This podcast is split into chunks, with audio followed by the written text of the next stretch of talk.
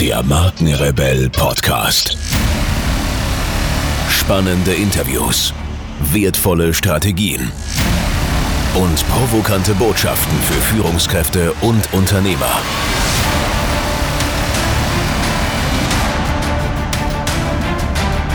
Stell dich den Herausforderungen der Digitalisierung und setze als Marke ein Zeichen.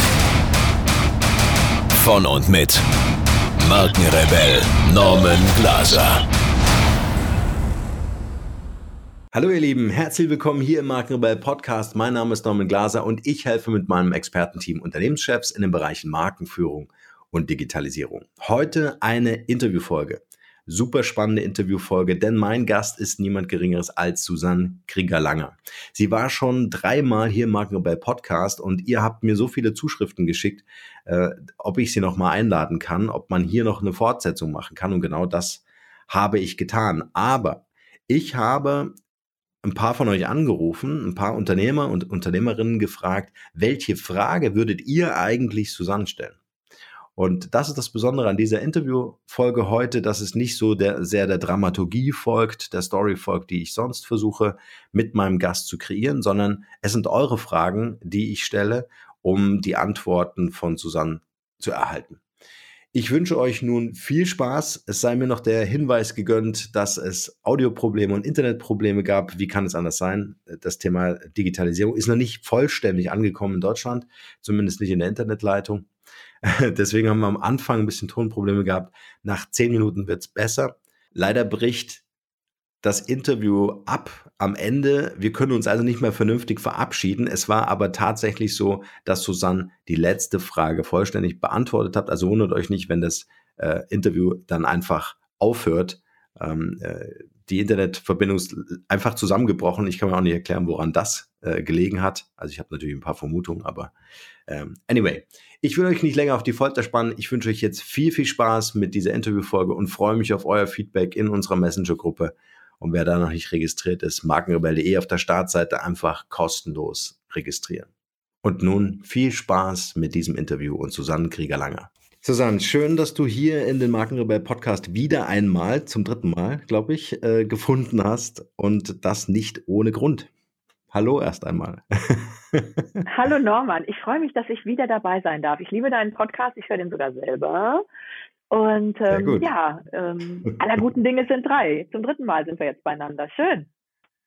Ja, und ich habe unglaubliche Resonanz bekommen, habe ich dir im Vorfeld schon gesagt, von Unternehmern, die diesen Podcast eben auch hören ähm, und äh, sich befähigen wollen, mit dieser Podcast-Folge ähm, einmal mehr aus sich oder über sich hinauszuwachsen. Äh, die Podcast-Folge heute heißt, wie überlebst du die Höhle der Löwen? Und das erklärt sich auch, denn äh, ich habe ganz viele Unternehmer angerufen und habe gesagt, hey, welche Fragen würdet ihr Susanne gerne mal stellen? Und ich habe das alles aufgeschrieben. Das heißt, wir machen heute so ein bisschen äh, quer durchs Beet. äh, keine, keine Storyline, sondern wirklich äh, aus dem wahren Leben Geschichten, die teilweise auch Parallelen zu mir ähm, herstellen. Und äh, deswegen freue ich mich umso mehr heute äh, mit dir mal auf die Fragen einzugehen. Sehr gerne. Ich freue mich. Bevor wir da so richtig einsteigen, äh, Susanne, vielleicht kannst du für den einen oder anderen Hörer, der dich nicht kennen sollte, kann ich mir nicht vorstellen, aber kann ja sein, äh, vielleicht noch so ein kleines Intro machen. Äh, wer bist du als Privatperson? Was machst du beruflich? Und was sind so gerade die aktuellen Themen, die dich so bewegen? Ich habe da im Vorfeld natürlich schon einiges gehört. Ja, privat bin ich Susanne, beruflich bin ich Profiler, in dem Sinne also Profiler Susanne. Ich bin da immer persönlich dabei. Und ähm, die meisten, die Profiler hören, verorten mich dann in die Kriminalistik. Da gibt es aber eher eine Schnittmenge, als dass es mein volles Feld ist. Ich bin in der Wirtschaft tätig, ähm, mache da auch Investigation. Das heißt, ich soll quasi die bösen Buben aussortieren. Da sind wir auch gerade wieder bei, decken und hebeln letztendlich ein riesen Lobbynest aus. Deswegen ist auch, bin ich auch gerade in der Höhle, nicht zwar der Löwen, aber der Lobbyisten und des Bösen. Und ähm, ich sag mal, immer wenn die Polizei nicht mehr weiter weiß, weil es ins Extreme geht. Also man hat äh, eine Leiche da oder vielleicht ein Serientäter sogar. Dann holen die den Profiler, also der nochmal sehr viel tiefer geht, der mit den Extremfällen betraut ist. Und so ist es auch in der Wirtschaft. Immer dann, ähm, wenn äh, so die Berater und Coaches sagen, uiuiuiui, jetzt wird's hier aber ganz, ganz heftig, dann ist Zeit für einen Profiler. Das heißt, wenn, wenn du mit existenziellen Fragen ähm, konfrontiert bist, ob es im Recruiting ist, in der Mitarbeiterführung ja. oder in der Verhandlung, ähm, dann äh, ist es sinnvoll, äh, als Ergänzung ne, zu dem, was man alles schon gelernt hat und gemacht hat und auch die sehr kompetenten äh, Coaches und Consultants zu liefern haben, nochmal jemanden zu holen, der in dem Extrembereich versiert ist, weil ähm, wenn man in der Extremkrise ist, äh, verschieben sich manchmal schon ein paar Dinge und ähm, wir gehen typischerweise davon aus, dass wir mit Leuten zu tun haben, mit denen man verhandeln könnte. Aber es gibt Leute, die sind so, ich sag mal, neben der Spur der Fairness, dass wir ähm, da ganz andere Seiten aufziehen müssen. Es muss nicht brutal oder gewalttätig werden, aber ich muss mit Gewalt umgehen. Das ist sozusagen mein Geschäft, diese Gewalt, also diese saubere Gewalt zu erkennen und die, ähm, also meine Klienten da rauszuholen. Ja. Hat ja auch ganz viel Gewalt auch wieder mit dem Thema Macht zu tun. Auch das wird uns heute äh, in, der, in dieser Folge äh, begleiten. Erzähl uns mhm. doch noch ein bisschen äh, was über deine Akademie, äh, aktuelle Bücher. Ich habe gehört, Podcast ist ein Thema, was mich natürlich enorm freut. Wie ja, sieht's ja, da ja. bei euch aus? Ähm, ähm, ich äh, beginne auch mit einem Podcast, endlich, nachdem yes. ähm, äh, du zum Beispiel auch lange auf mich eingeredet hast und ich immer gesagt habe, ja, ja, ja, ja. Nicht, weil ich es abwerte, ich finde es wunderbar. Wir kommen da irgendwie nicht hinterher. Ähm, wir beginnen mit dem Podcast äh, Profiler Susanne und vor allem Ask Profiler Susanne. Also wenn ihr Fragen habt, könnt ihr natürlich Norman fragen oder mich direkt, schickt einfach eine Sprachnachricht, bitte eine kurze an mich und ich beantworte diese Frage in meinem Podcast. Ich sage mal so ab Ende Oktober, Anfang November werde ich da sein. Mhm. Ja. Stark. Und in der Academy ich habe eine Hybrid-Akademie, das heißt sehr, sehr viele Online-Trainings und auch Live-Termine. Und ähm, ab nächstem Jahr bilden wir auch Profiler aus. Wir haben so viel Nachfrage, wir kommen da überhaupt nicht hinterher und ähm, sehen äh, leider nicht, dass irgendwer sich dem mal annimmt und äh, die Profiler für die Wirtschaft ausbildet. Und mhm. darum beginnen wir im nächsten Jahr damit. Das ist eine zweijährige Ausbildung. Man kann auch nur das eine Jahr erstmal machen als Basic. Und ähm, da lernt man alles in Richtung Negotiations, ähm, Intervention, Investigations, Detektion, all you need. Ja, kann man sagen, wie viel Profiler es in Deutschland gibt, dass die das sagen? Ja, ähm, in der Kriminalistik gibt es, äh, ich weiß jetzt die Zahlen von diesem Jahr nicht, aber so roundabout haben sich die letzten 15 Jahre ungefähr 70 Profiler ähm, die Arbeit geteilt.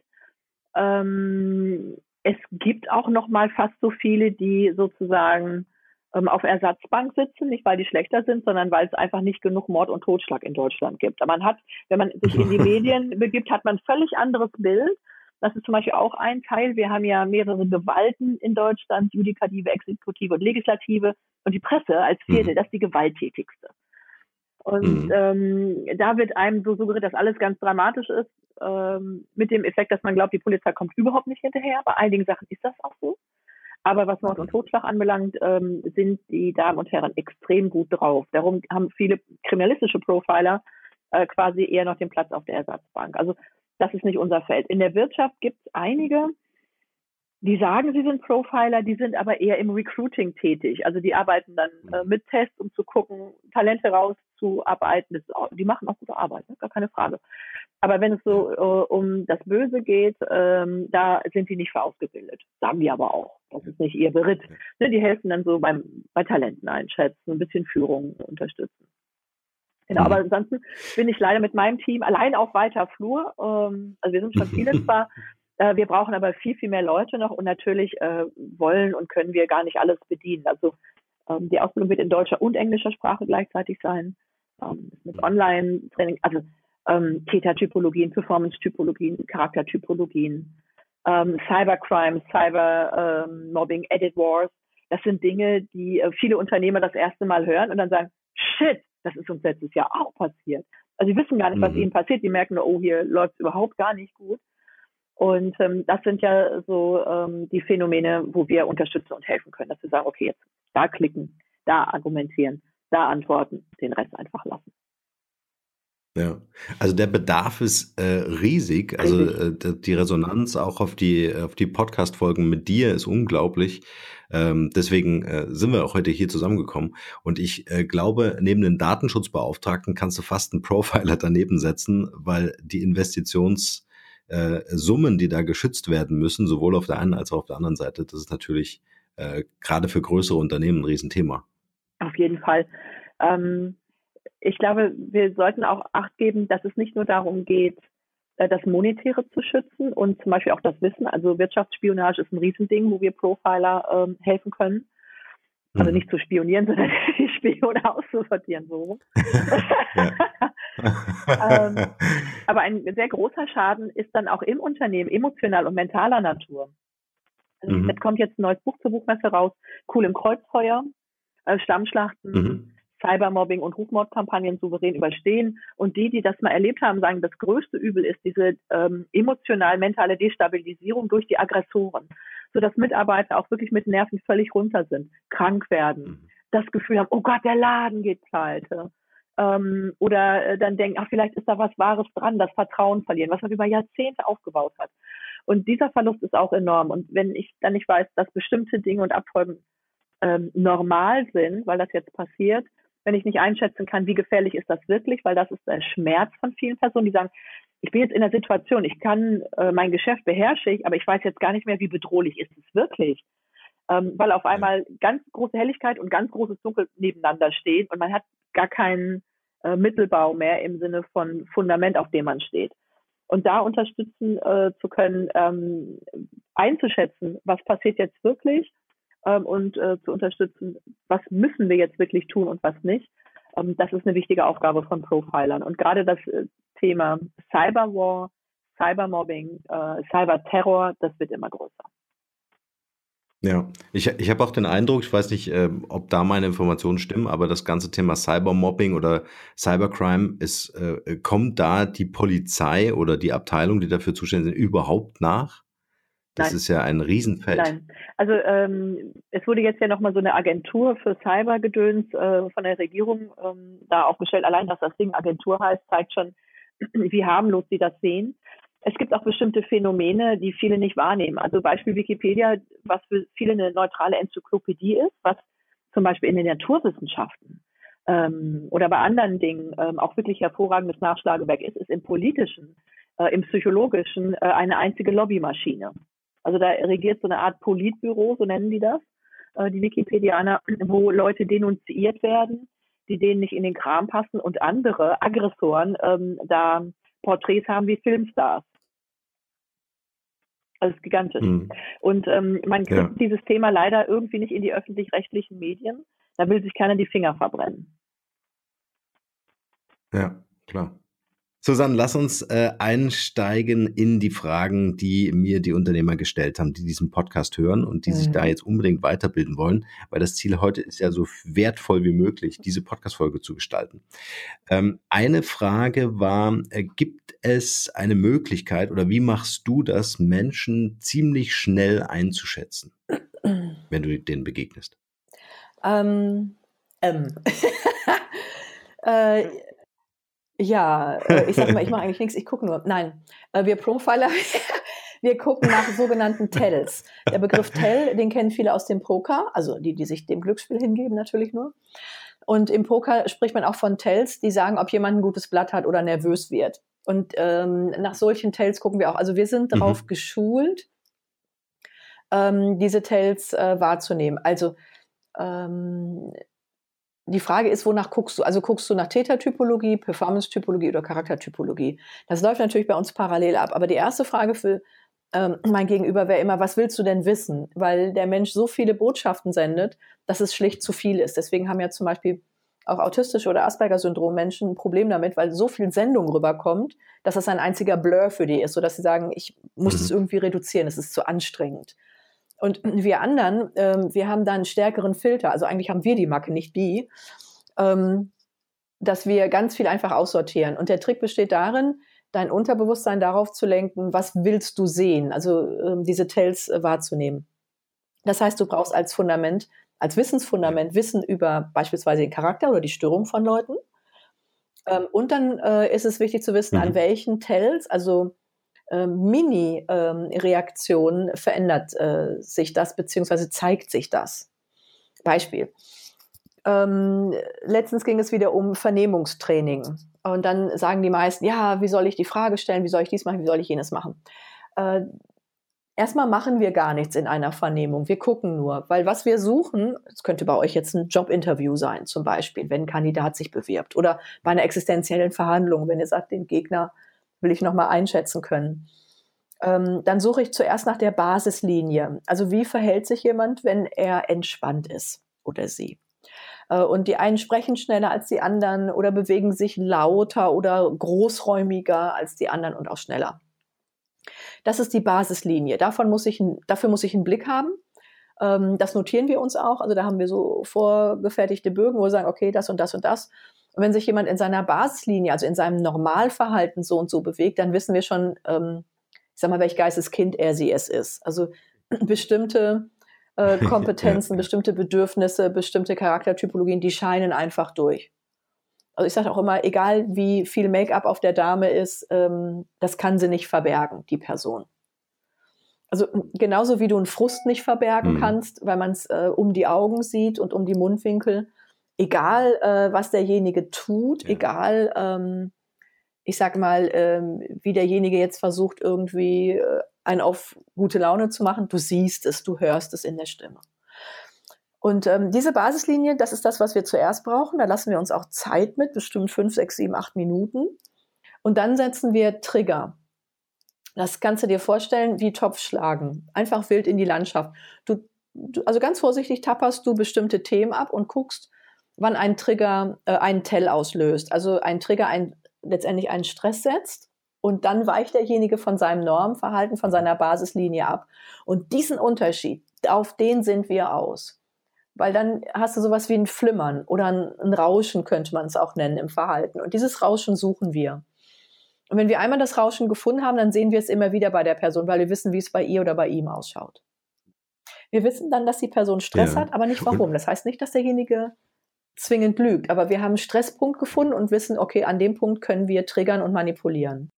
Ja. Lassen sich da irgendwelche Regeln ableiten für meinetwegen ein Unternehmer, der gerade ein, ein Gespräch hat beispielsweise äh, und das einschätzen möchte, wer sitzt mir da eigentlich gerade gegenüber? Mm, auf jeden Fall. Also äh, ich denke, da geht es darum, ob derjenige mich anflunkert ne? oder anlügt. Ja, ja, ja genau. Ähm, da würde das helfen. Ähm, jetzt ist es natürlich so, wenn sich jemand bewirbt, sollte der doch ein bisschen Stress haben. Also ich sage im Sinne von, das ist demjenigen wichtig. Wenn er so gar keinen Stress hat, würde ich auch sagen, ist es die falsche Einstellung.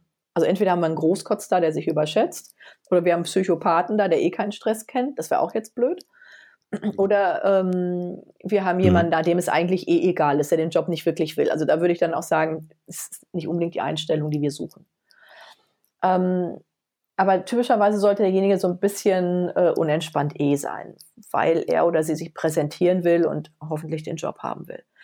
Und dann sehen wir zu, dass derjenige erstmal so ein bisschen in Ruhe kommt, machen so ein bisschen Smalltalk und schauen dann, bei welchen Themen ähm, wird derjenige mit dem Stress reagieren. Also ein Risk Manager würde Folgendes sagen. Wenn die Zahlen aufhören und die Geschichten anfangen, das ist die Lüge. Da wird's dünnes Eis. Ähm, und so mhm. ist es natürlich auch mhm. ähm, äh, bei den Einstellungssituationen. Das äh, Problem, was ich eher sehe bei den Interviews, ist, dass es so ein paar Illusionen gibt. Die erste Illusion ist, dass ein Stressinterview ähm, den Lügner offenbart. Das stimmt nicht wenn ich Stress setze, max, äh, maximal, dann sind die Leute, denen es wichtig ist und die vielleicht nicht so ein Wahnsinns-Selbstbewusstsein haben, völlig irre gemacht und wissen nicht mehr, ob sie Männlein oder Weiblein sind. Und die professionellen Lügner, die sind gewarnt und entspannen sich jetzt. Die sind hochgradig wachsam, entspannt und liefern mir, was ich hören mhm. möchte. Also Stressinterview ist einfach dämlich. Ähm, typischerweise machen wir es so, mhm. dass wir den vermeintlichen Täter oder sagen wir mal den Verdächtigen äh, in Sicherheit wiegen. Weil wer sich total sicher ist, der macht am ehesten Fehler. Weil er sich überschätzt und den Gegner unterschätzt. Ähm, von daher ähm, kein Stressinterview, sondern ganz entspannt. Zweiter Punkt, den anderen quatschen lassen und beobachten bedeutet, ähm, die Hauptarbeit äh, des Bewerbungsgespräches habe ich vorher gemacht. 90 Prozent der Arbeit habe ich vorher gemacht. Ich habe die Daten maximal ausgewertet. Ich habe alle meine Fragen notiert. Ähm, ich beobachte den Kandidaten. Und ganz wichtig, die Entscheider sind nicht die, die dem Kandidaten vis-à-vis -vis gegenüber sitzen, sondern eher an der Seite. Die führen nicht das Gespräch, die fragen nicht die Fragen, ähm, die moderieren nicht die Situation. Das sind die, die nur beobachten und zu einer Entscheidung kommen. Das ist wichtig, Denn wenn ich mit dem Kandidaten im Kontakt bin, gerade Manipulateure verschaffen ähm, einem so eine eins zu eins Manipulation. Also irgendwie ist man so richtig beschmust ne? und äh, besoffen hm. äh, vor Sympathie. Aber wenn jemand nur am Rande sitzt, sieht derjenige diese Manipulation. Darum ist es wichtig, dass die Entscheider nicht vis-à-vis -vis sind, also im direkten Feindkontakt, sondern quasi mit ein bisschen Abstand und von der Seite drauf gucken. Ja, ja. Auch eine ganz spannende Frage, geht vielleicht sogar ein bisschen in diese Richtung, ähm, war, dass es sollte ein Vertriebsteam aufgebaut werden und das sind Vertriebsleute, also ich mache jetzt hier die Anführungsstriche, du würdest sie Poser nennen, äh, Profi-Vertriebsleute, ähm, die also, wie man das so sprachgebräuchlich sagt, gelernt haben, wie man jemanden vollquatscht auf der anderen Seite. Ähm, und jetzt ist es natürlich äh, ziemlich schwierig herauszufinden, habe ich es jetzt hier auch, wie du sagst, mit einem Performer zu tun oder ist es ein Poser? Also äh, Vertriebler sind ja nicht per se Poser, ne? Nur weil das ihr Job ist, Leute äh, zu was zu bewegen. Das möchte ich mal sagen. Weil, äh, nee, das, haben, genau, das genau, muss man klar sein. Einen schlechten Stand, weil alle sagen, oh, das ist ja eigentlich das äh, personifizierte Böse, das ist ein böser Job. Also wir kaufen jeden Tag eine ganze Menge. Also wir kaufen Meinungen ab, ähm, wir kaufen Produkte und haben überhaupt keinen Stress damit und finden das super. Nur wenn es mal einmal schiefgegangen ist, dann sind auf einmal alle, die was verkauft haben, böse. Das ist ein bisschen unfair. Und am Ende des Tages sind wir selber Verkäufer, ne? weil wir unsere Persönlichkeit oder uns selbst ja auch anbieten, in welcher Form auch immer. Ja, genau. Also wir bieten ja auch Wissen an oder Dienstleistungen oder Produkte. Ja, ja. ja. Ähm, die Poser, die unterscheiden sich vom Performer dadurch, dass sie sich A selbst überschätzen. Mhm ähm, und B, die Situation unterschätzen. Das ist, äh, im Psychologischen nennt man das Grandiosität. Die Aufgabe wird abgewertet, die eigene Leistung äh, wird aufgewertet. Unterm Strich steht derjenige super da, wobei jeder am Rand sagen würde, sag mal, merkst du es noch? Mhm. Ähm, ich glaube, zwei Dinge sind wichtig, um das einschätzen zu können. Ähm, so eine gewisse Basisinformation ähm, darüber, was diese Leistung und das Produkt anbelangt, sodass ich inhaltlich wenigstens halbwegs mit reden kann. Mhm. Äh, und zweitens, sich wirklich auf sein Bauchgefühl zu verlassen.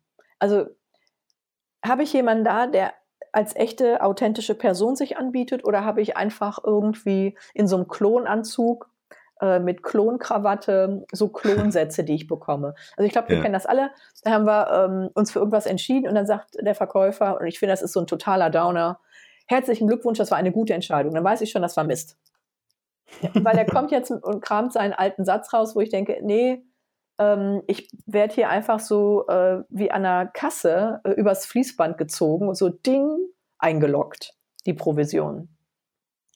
Ähm, das wäre der, der totale Fehler. Aber ich glaube ähm, auch, dass die Vertriebler für sich den Mut finden müssen, ähm, nicht auf diese Standardsätze zu gehen, weil da sind wir alle echt total genervt. Ja, ja. Kann man sich vielleicht auch ein Stück weit auf seine Intuition verlassen? Ne? Unbedingt. Also ich glaube, dass äh, nur das Ganze mit seinem Bewusstsein, also mit dem Kopf irgendwie zu erfassen, ist eine Geschichte, aber vielleicht auch so ein bisschen wieder zurück mehr zum Bauchgefühl und zu sagen, hey, wie fühle ich mich denn eigentlich gerade so in der äh, gesamten Wahrnehmung der Persönlichkeit, die mir gegenüber sitzt? Unbedingt, das ist das Wichtigste. Und jetzt kommt noch ein Punkt dazu. Wenn es ein wirklich guter Verkäufer ist, dann kann der in mir den Schmerzpunkt drücken, warum ich das Produkt brauche und eine gewisse Gier wecken. So, das ist sein Job. Was soll er machen? Ähm, das muss ich für mich in meiner inneren emotionalen Landschaft klar haben und sofort identifizieren können, sodass ich nicht auf so eine emotionale Fernbedienung reagiere und meine, das bin ich, mhm. sondern dass ich merke, so, jetzt drückt ihr echt gut die Knöpfe bei mir. Ähm, das muss ich im Kopf klar haben und gleichzeitig die Intuition, also brauche und möchte ich das wirklich oder reagiere ich jetzt quasi ähm, nur auf einen Stromstoß und äh, denke, das ist eine Entscheidung, eine bewusste. Das ist schon wichtig. Also das eine ist, den anderen einzuschätzen. Ähm, ja. Da könnten wir aber Monate und Jahre Schulung machen. Also allein meine transaktionsanalytische Ausbildung, das waren ja schon zehn Jahre. Nicht, weil ich besonders schlecht bin, sondern weil es so unglaublich viel zu lernen gilt. Ja, ja, und das war ja nur ein Teil von dem, ähm, womit wir arbeiten. Ich glaube, der wichtigste Indikator ist die eigene Gefühlslandschaft, die eigene Intuitionslandschaft. Ähm, also quasi an den Zuhörer. Wann reagierst du wie auf was? Wenn du das wirklich weißt und dich selbst als Resonanzboden auf Situationen verstehst, dann hast du ganz oft das Gefühl, oh, hier stimmt was nicht. Und dann fangen wir an zu überlegen, was stimmt denn nicht? Und wenn wir nichts finden direkt, dann sagen wir, nee, dann stimmt's doch und reden uns damit unsere Intuition aus. Und das ist mhm. falsch. Ich würde lieber mit dem Gefühl gehen und sagen, nee, hier stimmt was nicht, ich lasse jetzt die Finger davon, auch wenn ich es nicht benennen kann. Denn die Intuition arbeitet viel schneller und ganzheitlicher als der kognitive Verstand. Und der kognitive Verstand, der will wie ein Jurist oder ein Wissenschaftler Beweise haben. Aber wir Profiler, wir müssen ja erstmal losrennen und ermitteln, um diese Beweise zusammenzutragen. Das braucht unglaublich viel Zeit. Hm. Und ähm, ich sag mal, wenn sich einer nicht mehr rührt und äh, auch keinen Puls hat, dann wird er wohl tot sein. Ja? Also da, da, muss ich jetzt nicht die Tatwaffe haben, um das äh, zu ermitteln äh, zu können. Und ich Schönes glaube, Bild. Das finde ich ganz wichtig, dass viele, äh, die wollen dann so, so, einen, so einen wissenschaftlichen Beweis, weil sie sagen, das kann ja nicht sein. Und ich würde mal meinen, ganz viel Führung und ganz viel Profiling, auch Detektion, ist intuitiv. Und das nennen wir Expertenintuition. Zum Beispiel mhm. sagte äh, jetzt letztens ein Controller, ich muss so eine Bilanz nur aufschlagen. Dann blätter ich nur so zwei, drei Blätter durch mittendrin, dann weiß ich, ob was faul ist oder nicht. Das ist spooky für jemanden. Und ich bin ja jetzt nicht Controller, also mir sprechen so Zahlen nicht so spontan was zu. Mhm. Ähm, aber der geht den ganzen Tag damit um, der ist so versiert und das nennen wir Expertenintuition. Das ist äh, wie die Intuition, die jeder hat, aber quasi sitzt die auf einem riesen Stapel an Wissensbüchern. Und deswegen hat die einen viel größeren Überblick und erkennt Dinge viel, viel schneller und braucht ähm, nicht gleich hammerheftige Beweise, um sagen zu können, oh, hier läuft was schief. Ja. Das heißt, je mehr ich mich auf meine Intuition verlasse, je mehr ich auch in dem Bereich geschult bin, desto größer ist meine Expertenintuition und desto leiser können die Tells sein und trotzdem sehe ich und erkenne ich sie. Mhm hilft uns vielleicht auch bei der nächsten Frage ein interessante, ähm, äh, interessanter Fall, der mir geschildert wurde, den ich so auch erlebt habe. Und zwar, ähm, jetzt leben wir in einem Zeitalter der Digitalisierung. Ja, und nicht jeder ist so digital affin, äh, dass äh, wir runterbeten können, welche technische Infrastruktur brauchen Unternehmen, um eine E-Commerce-Lösung aufzubauen. Mhm. Ja. Und ich sitze dann äh, oftmals in Meetings, äh, mit natürlich diesem Digital-Fachwissen, aber in diesem Meeting sitzen dann eben auch ähm, die CEOs oder die Vorstände und der IT-Chef. Und äh, die Macht im Raum hat dieser Mann, äh, der dann so ganz lasziv zurückgelehnt ist, weil er glaubt, niemand im Raum könne mit ihm auf Augenhöhe sprechen. Mhm. Jetzt war die Frage, wie geht man mit so einer Situation um, wenn ich jetzt kein, keine Ahnung, ex externen Berater dabei habe oder Profiler dabei habe, wie gehe ich als Unternehmer damit um, äh, meinem IT-Chef zu begegnen, um diese Augenhöhe wiederherzustellen, obwohl mir das Fachwissen fehlt, äh, um eine adäquate Antwort zu kriegen von diesem Mann mhm. oder Frau. Also einmal, ähm, um quasi im Thema zu bleiben, äh, wenn dieses laszive sich zurücklehnen äh, dieses großkotzige Gesicht, was ich sehe, oder wenn nur eine Lefze erhoben ist, was eindeutig Verachtung ist. Das ist ja nicht mehr nur ein zarter Tell, das ist ja mit der Dachlatte um Ohren geknallt. So. ja, genau. Und sobald ich das habe, gehe ich aus dem Kontakt und suche mir von draußen einen Experten, der mir sagt, was ich brauche. Weil ähm, es kann nicht darum gehen, dass äh, ich darum kämpfen muss, wieder auf Augenhöhe zu kommen. Ich bin ja vielleicht inhaltlich im Nachteil aber ich bin nicht geistig im Nachteil. Und das Wichtigste, und das ist das Allerwichtigste für alle Unternehmer und Führungskräfte, Unabhängigkeit. Denn ähm, das Problem ist immer, wenn wir Spezialisten haben, sind die vielleicht nur Spezialisten für gestern gewesen und heute nicht mehr und morgen schon gar nicht mehr und ruhen sich aus, weil sie einfach sehr warm, satt und sauber bei mir im Laden sitzen? Oder sind die wirklich Azure? Und wenn ich das nicht extern prüfe, immer wieder und regelmäßig, dann weiß ich gar nicht, wo mein Laden steht. Und das wäre eine Katastrophe. Das bedeutet, überall da, wo Gefahr in Verzug ist, das ist IT, das ist Controlling, das ist Führung, ähm, das ist auch Marketing, dass sich immer externe Experten draufschauen. Immer, immer wieder regelmäßig. Ich mache das mindestens zweimal im Jahr. Komplettes Bilanzieren von dem, was wir tun. Was sagt ein externer Experte? Sind wir up-to-date und auch da, wo wir hinwollen. Es geht nicht darum, also eh, andersrum, sobald einer anfängt, seine Macht auszuspielen, habe ich eine ganz wichtige Information bekommen. Es geht der Person um Macht und nicht darum, den Laden nach vorne zu bringen. Weißt du, die Person lehnt sich nicht nach vorne, engagiert und sagt, hey, wir können das machen, das machen, blablabla. sondern lehnt sich zurück und sagt so, Alter, dann komm mal. Und dann weiß ich schon, dass ich den ehrlich gesagt gar nicht mehr brauche, weil das eine Einstellung, mit der kann ich den Krieg nicht gewinnen. Ja. Aber das ist schon mal ein super Tipp. Also wenn ich das feststelle, wirklich aus dem Gespräch rauszugehen und es neu aufzusetzen und mir Verstärkung zu holen im wahrsten Sinne des Wortes. Ja, selbstverständlich, immer. Unbedingt. Ich habe ja die Verantwortung für alle. Genau, ja. Eine kurze Unterbrechung mit einem kleinen Hinweis auf unseren Messenger-Service. Wir haben für euch die Möglichkeit geschaffen, über euren Lieblingsmessenger wie zum Beispiel WhatsApp oder den Facebook Messenger von uns automatisch exklusive Inhalte zu erhalten.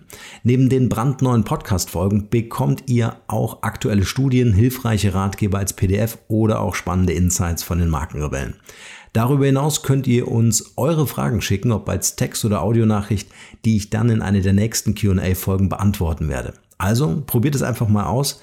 Dieser Service ist natürlich kostenfrei und was mir selbst immer sehr, sehr wichtig ist, ohne Werbespam. Ihr könnt euch direkt auf der Startseite unter www.markenrebell.de für diesen Service eintragen. Und nun geht's weiter hier.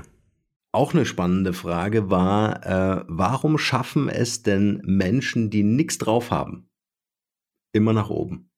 Oder häufig nach oben? Warum entdeckt man äh, und an der Unternehmensspitze manchmal sogar, aber auch an, an Fachabteilungen Leute, äh, wo augenscheinlich von außen wirklich klar ist, wahrscheinlich ist das die externe Sicht, die dann gebraucht wird, aber wo klar ist, was macht diese Person an diesem, äh, ähm, an, an dieser Position und schädigt eigentlich nur noch dem Unternehmen? In meiner Wahrnehmung ist das eine Kombination von Unfähigkeit im Sinne von auch Unwissen mhm. äh, und Feigheit. Mhm. Also über lange Sicht werden Leute, die schlechte Leistung bringen, ähm, immer weiter geschoben.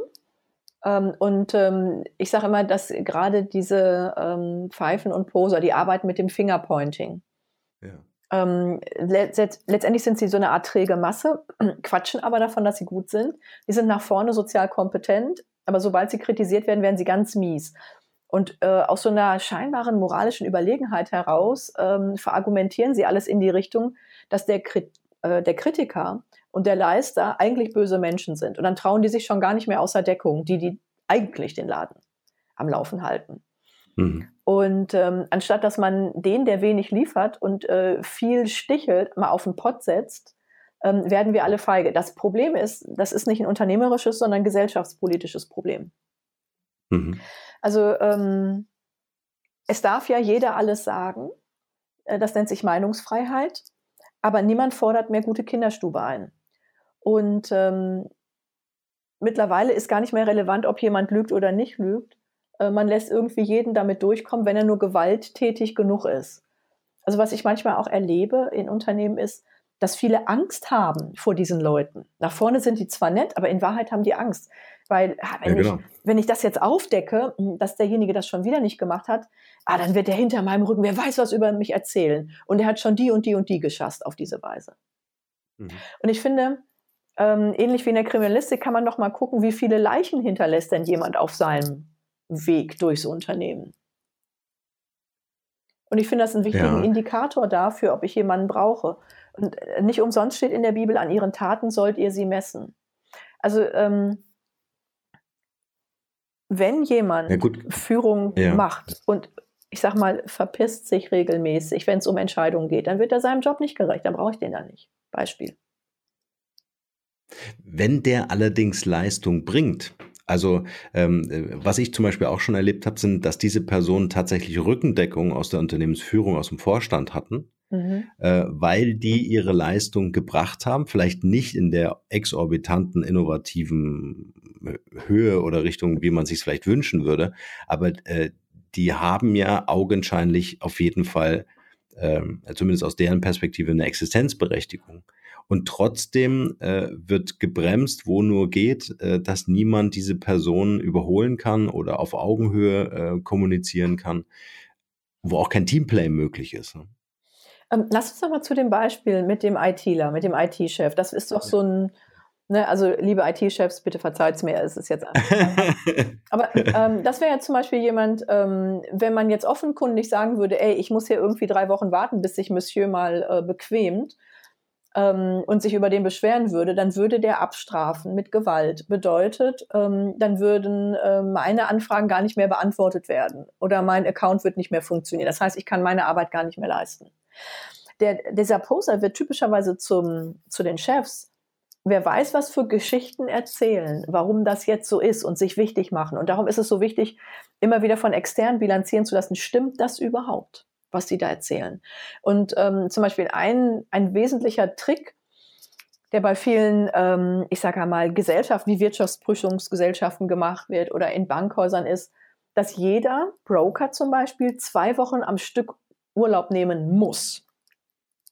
Weil in zwei Wochen poppen Probleme auf die derjenige immer kaschieren konnte. Und in diesen zwei Wochen wird ein anderer Kollege an diesen Tisch gesetzt und arbeitet ab, was da aufkommt. Und dann sieht man, wo jemand was kann oder nicht kann, wo jemand kaschiert, Probleme erzeugt oder was auch immer. Das ist manchmal irre. Ähm, wenn man, äh, also man sitzt wirklich neben der Person, die prüschelt und macht und tut und sagt, oh, voll viel Stress und es ist ja auch ein gewisses Arbeitsaufkommen. Also ich glaube, wir haben alle recht dichte ähm, Arbeitssituationen. Und dann geht die Person in Urlaub oder in krank. Man muss da aufräumen, damit kein Schaden ist. Und man stellt fest, das, was hier hin und her geschoben wurde, ist Altpapier.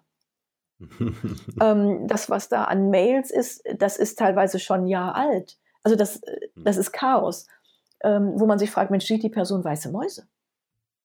Ähm, oder, oder ist das ein Spiel? Und wenn ich das nicht tue, gezielt, also jeden Arbeitsplatz immer mal wieder für zwei Wochen verweisen lasse, wegen Urlaub, und dort jemand anderen dran setze und das damit checke, dann erkenne ich das sonst nicht.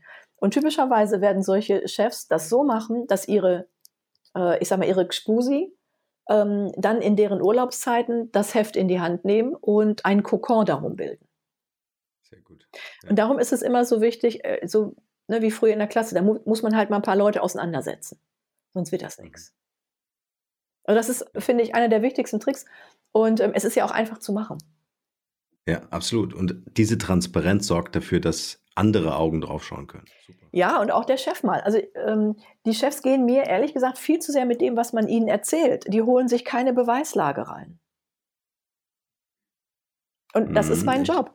Also mein Job mm. ist, nicht nur durch den Laden zu laufen, einen guten Morgen und einen guten Weg zu wünschen, sondern auch richtig reingucken. Ja.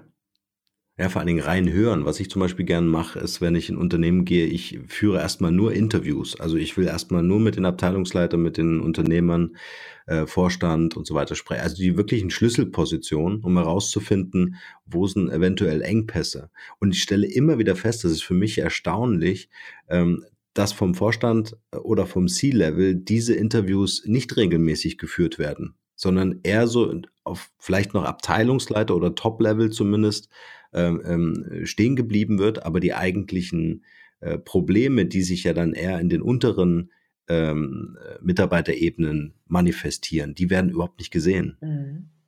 Ja, man muss in den Keller hinabsteigen. Ja. ja.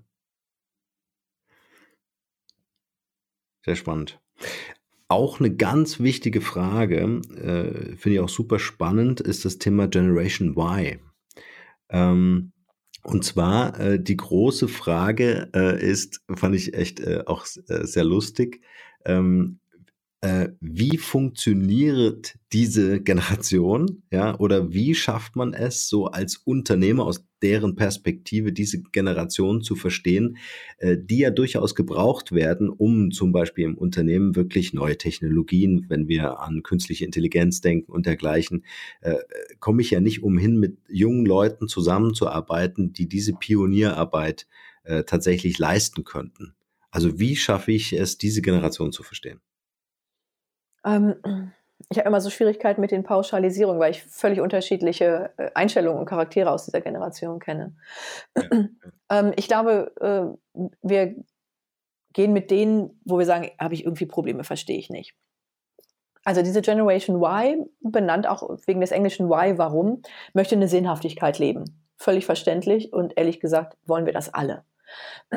Die ähm, sind sehr gut gepempert wenn nicht sogar überpampert, auch von ihren Eltern. Und ähm, gleichzeitig hat man die ganz irre gemacht mit diesen vielen, vielen Möglichkeiten und gleichzeitig auch Angst geschürt, Mensch, krieg irgendwie einen Job. Also das ist ganz verrückt. Auf der einen Seite kriegt, sagt man ihnen, du musst dir nichts bieten lassen, aber du musst alles liefern und leisten. damit du überhaupt einen Job bekommst. Also viele von denen sind maximal verunsichert und suchen eigentlich Halt. Mhm. Und ich glaube, diesen Halt zu geben ist existenziell wichtig. Die spüren aber auch, wenn ein Laden einfach mies läuft. Und sagen das auch, weil die sind nicht zu Gehorsam erzogen. Und ähm, zum einen brauchen die Halt, zum anderen brauchen die noch einen ganz satten Prozentsatz Erziehung, also dass man im Team arbeitet, dass das, was sie liefern, vielleicht doch nicht ganz so dolle ist, was sie meinen, oder aber, dass das, was sie liefern, wirklich richtig sensationell ist. Also ähm, da gibt es ja die unterschiedlichsten Leister. Aber nichtsdestotrotz brauchen die viel Halt und viel, ich sag mal, Bodenkontakt und Führung. Und ich glaube, zu verstehen, ich weiß nicht, verstehen wir die Folgegeneration wirklich, wir Älteren? Wahrscheinlich nicht. Ähm, äh, ich empfinde viele als unglaublich engagiert. Ähm, ich kenne diese Vorurteile nach dem Motto, die leisten ja gar nichts, die sind so großkotzig. Auch das kenne ich von vielen aus der Generation, aber bei weitem nicht von mhm. allem, wirklich nicht. Und mhm. ich kenne aber auch ähm, aus anderen Generationen, siehe, dieser IT-Chef wieder, viele, die großkotzig sind. Das ist genau dasselbe Phänomen. Und ich kann doch jetzt nicht hergehen und sagen, also ich kriege schon die Pfeifen in meinem Alter und meiner Generation nicht in den Griff und jetzt habe hab ich in der anderen Generation auch noch welche. Das ist jetzt aber doof. Also, weißt du, ähm, letztendlich muss ich die führen und ähm, mit Blick auf Thema Halt und mit Blick auf Thema Sinnhaftigkeit. Der Vorteil ist, dass sie wirklich frei sprechen, dass sie eine Meinung haben und ähm, dass ich mit denen auch wirklich dann den Blumentopf gewinnen kann, weil die mit mir ausdiskutieren, ob das sinnig ist, was wir da geplant haben oder wie wir es umsetzen. Das ist der ganz große Vorteil. Also ich hole die sehr gerne ins Boot. Heißt aber nicht, und das ist etwas, woran die Kranken, das haben wir damals aber auch ab unserer Pubertät gehabt bis Ende 20. Das heißt nicht, dass wir gar nichts mehr können, nur weil wir äh, nicht in demselben Alter sind. Das können wir denen aber auch beibringen, indem wir es beweisen. Das heißt, die müssen sich beweisen, wir müssen uns beweisen, dann läuft das.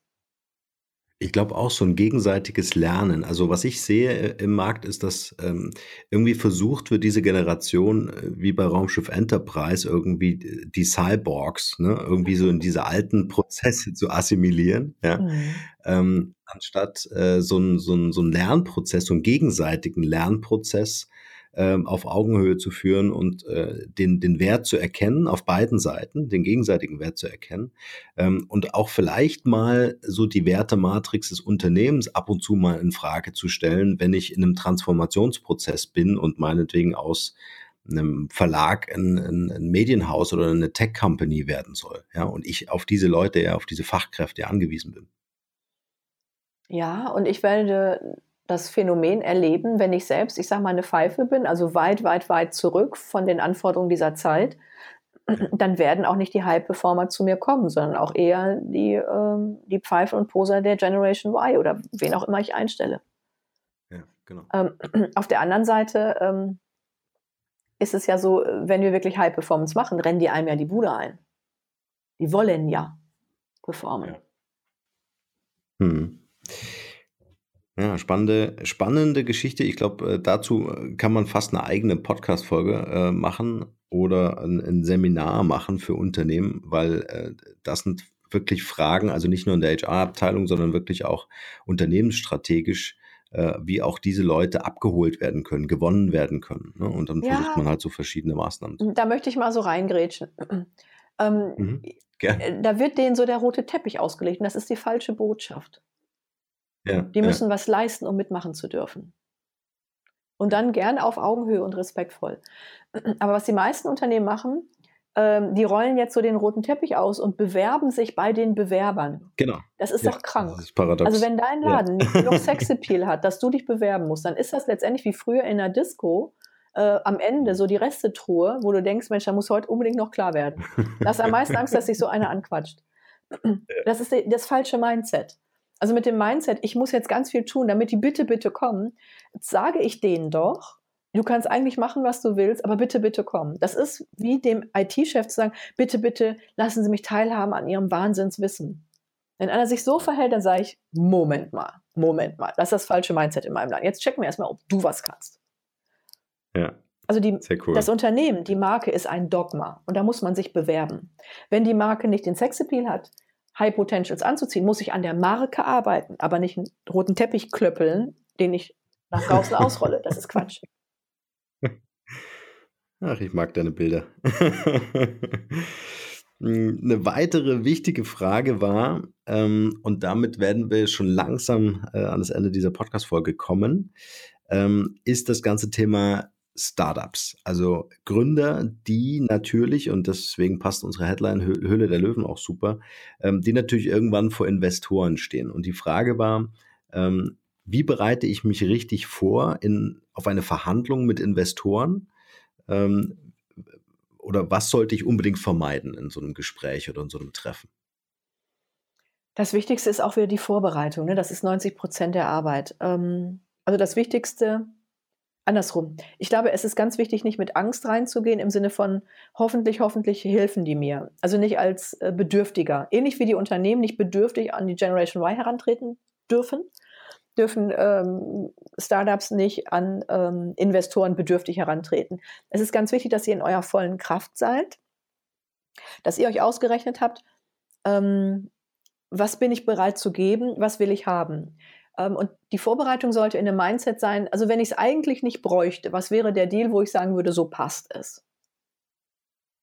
Weil sonst ähm, die Investoren, die wollen Geld machen. Viel Geld. Und die gucken auf ihre Seite und die gucken, dass es für sie passt. Die wollen vielleicht auch ihren eigenen Stempel nochmal aufdrücken. Aber du bist derjenige, der jetzt gründet, der erfunden hat oder der produzieren wird. Was bist du bereit, dass jemand tut? Wie viel darf derjenige reinreden? Ähm, wie viel Rendite bekommt er daraus? Ähm, unter welchen Stress setzt du dich? Und ich glaube, das ist ganz, ganz wichtig, diese Unabhängigkeit immer zu wahren. Also anders gesprochen, ab wann wäre Hartz IV für dich attraktiv? ja. Weil äh, typischerweise ja. lässt man sich da ganz schnell die Butter vom Brot nehmen. Ähm, und das ist schade. Also ein Teil ist natürlich die Präsentation der Unternehmensidee, keine Frage. Aber noch viel wichtiger ist es, ähm, wozu bist du bereit und wozu nicht. Ja. Es sind ja oft so, Stress, äh, so Stressgespräche, ne? Also wenn mhm. ich irgendwie so mein Pitch-Deck vorstelle, dann äh, kommt ja so dann die Killerfrage von wegen, äh, finden Sie nicht, dass die Unternehmung oder Ihr Vorhaben überbewertet ist? Ja, oder ihre Vorstellungen sind total überzogen. Ähm, ist es nicht am Ende auch eine Frage, ob ich mit äh, den Investoren überhaupt auch zusammenarbeiten möchte? Also ist ja auch immer eine Frage des partnerschaftlichen Umgangs. Also wenn mir solche Fragen entgegenschlagen, kann ich ja eigentlich auch von Haus aus sagen, hey, vielen Dank fürs Gespräch, das passt nicht. Ja, Herr Job sagt dann bei Germany's Next Topmodel, glaube ich, immer so nett, vielen Dank, ich bin informiert. Sehr schön.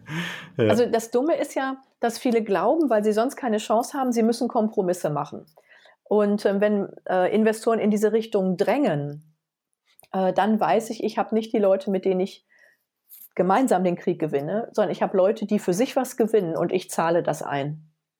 Und das ist nicht die Idee. Das heißt, ähm, die Frage ist immer, auf welche Weise kann ich nicht vielleicht über Crowdfunding oder andere Sachen an dieses Geld kommen, ähm, wenn ich das jetzt brauche. Und ähm, wenn mir sowas entgegenkommt, wie meinen Sie nicht, das ist überzogen? Das ist ja so eine Standardgeschichte, das ist absehbar. Dann sollte man auch müde lächeln und sagen, so, das sind die Standardfragen, die haken wir ab, was ist Ihre wahre Frage? Ja. Da würde ich gar nicht ja, argumentieren. Cool. Ja, ja, dass man die Führung einfach, die Gesprächsführung wieder an sich nimmt ne? und dann, äh, ja, genau, ja, den Ball zurückspielt.